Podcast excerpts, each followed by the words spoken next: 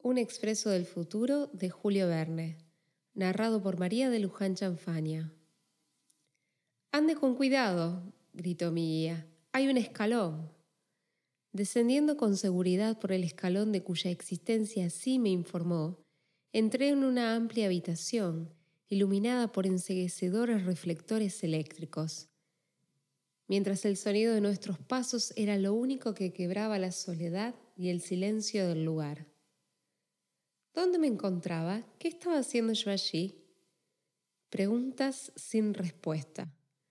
Una larga caminata nocturna, puertas de hierro que se abrieron y se cerraron con estrépitos metálicos, escaleras que se internaban, así me pareció, en las profundidades de la tierra.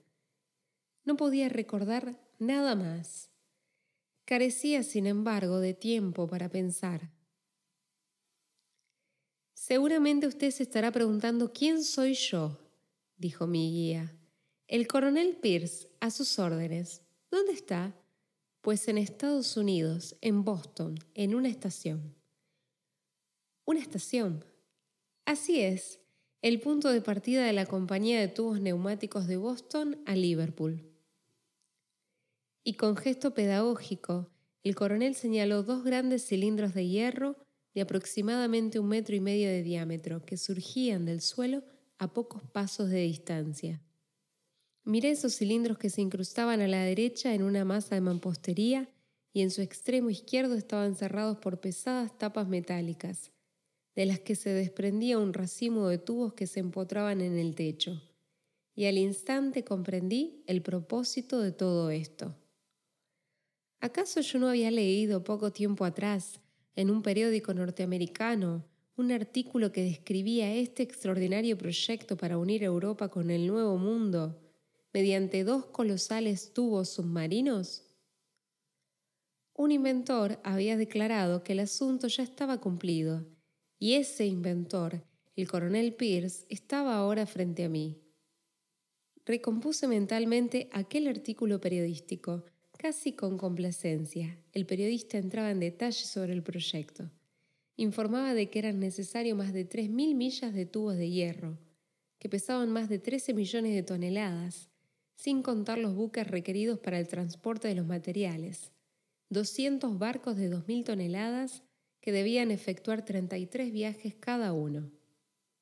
Esta Armada de la Ciencia era descripta llevando el hierro hacia dos navíos especiales, a bordo de los cuales eran unidos los extremos de los tubos entre sí, envueltos por un triple tejido de hierro y recubiertos por una preparación resinosa, con el objeto de resguardarlos de la acción del agua marina.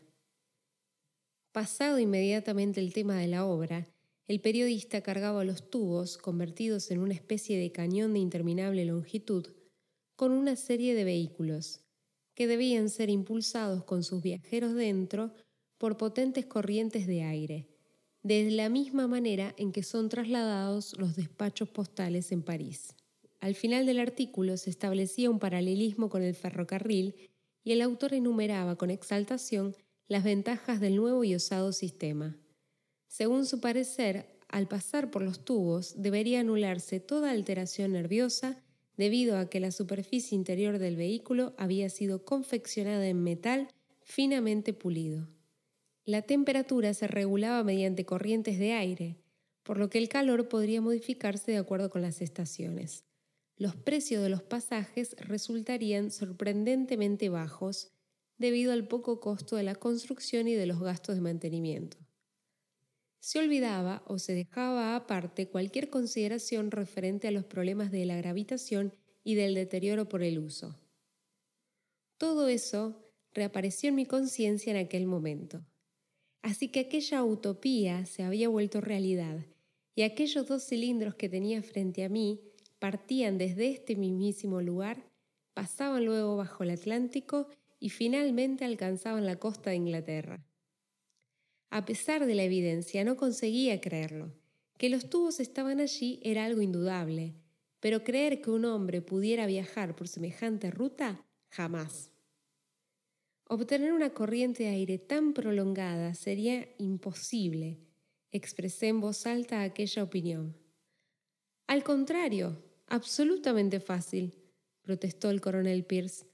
Todo lo que se necesita para obtenerla es una gran cantidad de turbinas impulsadas por vapor, semejantes a las que se utilizan en los altos hornos. Estas transportan el aire con una fuerza prácticamente ilimitada, propulsándolo a 1800 km por hora, casi la velocidad de una bala de cañón.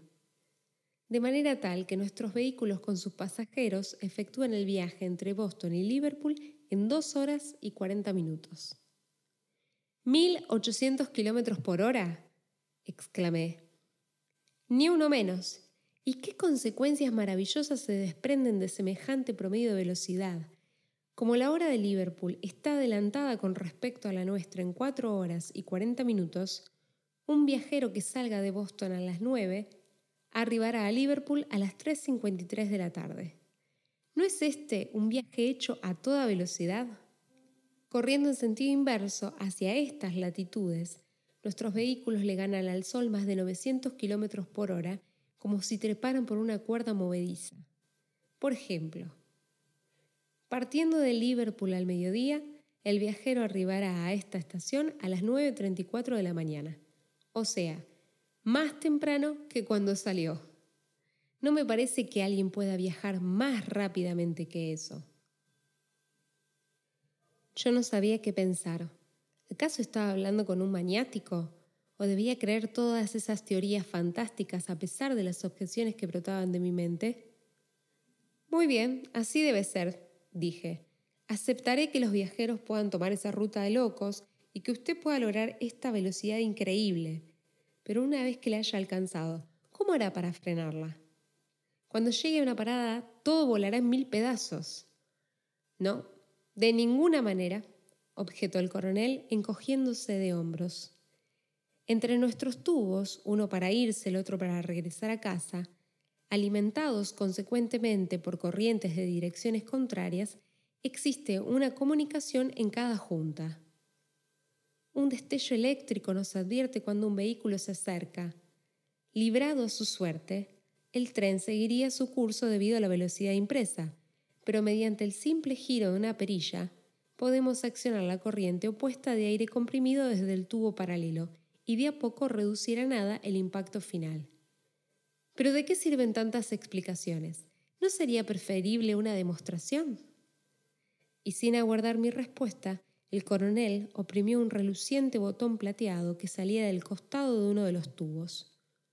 Un panel se deslizó suavemente sobre sus estrías y a través de la abertura así generada alcancé a distinguir una hilera de asientos, en cada uno de los cuales cabían cómodamente dos personas lado a lado. El vehículo, exclamó el coronel, entre. Lo seguí sin oponer la menor resistencia, y el panel volvió a deslizarse detrás de nosotros, retomando su anterior posición. A la luz de una lámpara eléctrica que se proyectaba desde el techo, examiné minuciosamente el artefacto en que me hallaba. Nada podía ser más sencillo. Un largo cilindro, tapizado con prolijidad, de extremo a extremo se disponían 50 butacas en 25 hileras paralelas.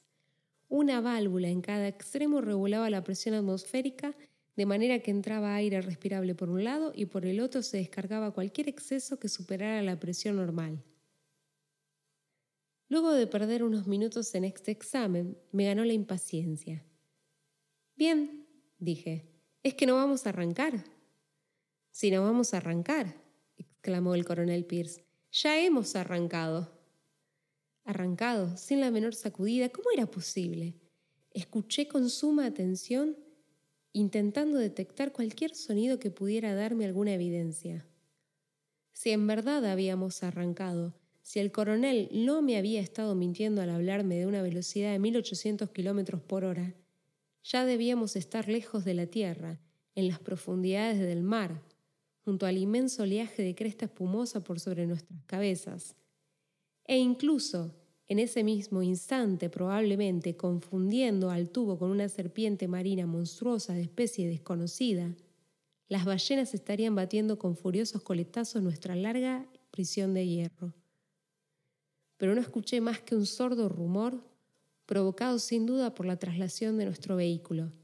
Y ahogado por un asombro incomparable, incapaz de creer en la realidad de todo lo que estaba ocurriendo, me senté en silencio, dejando que el tiempo pasara. Luego de casi una hora, una sensación de frescura en la frente me arrancó de golpe del estado de somnolencia que había caído paulatinamente. Alcé el brazo para tocarme la cara. Estaba mojada. ¿Mojada? ¿Por qué estaba mojada? ¿Acaso el tubo había cedido a la presión del agua? Una presión que obligadamente sería formidable, pues aumenta razón de una atmósfera por cada 10 metros de profundidad. Fui presa del pánico. Aterrorizado quise gritar. Y me encontré en el jardín de mi casa, rociado generosamente por la violenta lluvia que me había despertado. Simplemente me había quedado dormido mientras leía el artículo de un periodista norteamericano referido a los extraordinarios proyectos del coronel Pierce, quien a su vez, mucho me temo, también había soñado. Un expreso del futuro de Julio Verne. Julio Verne nació en Francia en 1828 y falleció en 1905. Fue un escritor, poeta y dramaturgo francés, célebre por sus novelas de aventuras y por su profunda influencia en el género literario de la ciencia ficción. Es uno de los escritores más importantes de Francia y de toda Europa gracias a la evidente influencia de sus libros en la literatura vanguardista y el surrealismo. Se le considera, junto con Wells, el padre de la ciencia ficción. Predijo con gran precisión en sus relatos fantásticos la aparición de algunos inventos generados por los avances tecnológicos del siglo XX, como la televisión, los helicópteros los submarinos o las naves espaciales. Un expreso al futuro es un cuento futurista donde se lleva a cabo el proyecto de unificar Europa y América mediante dos colosales tubos submarinos.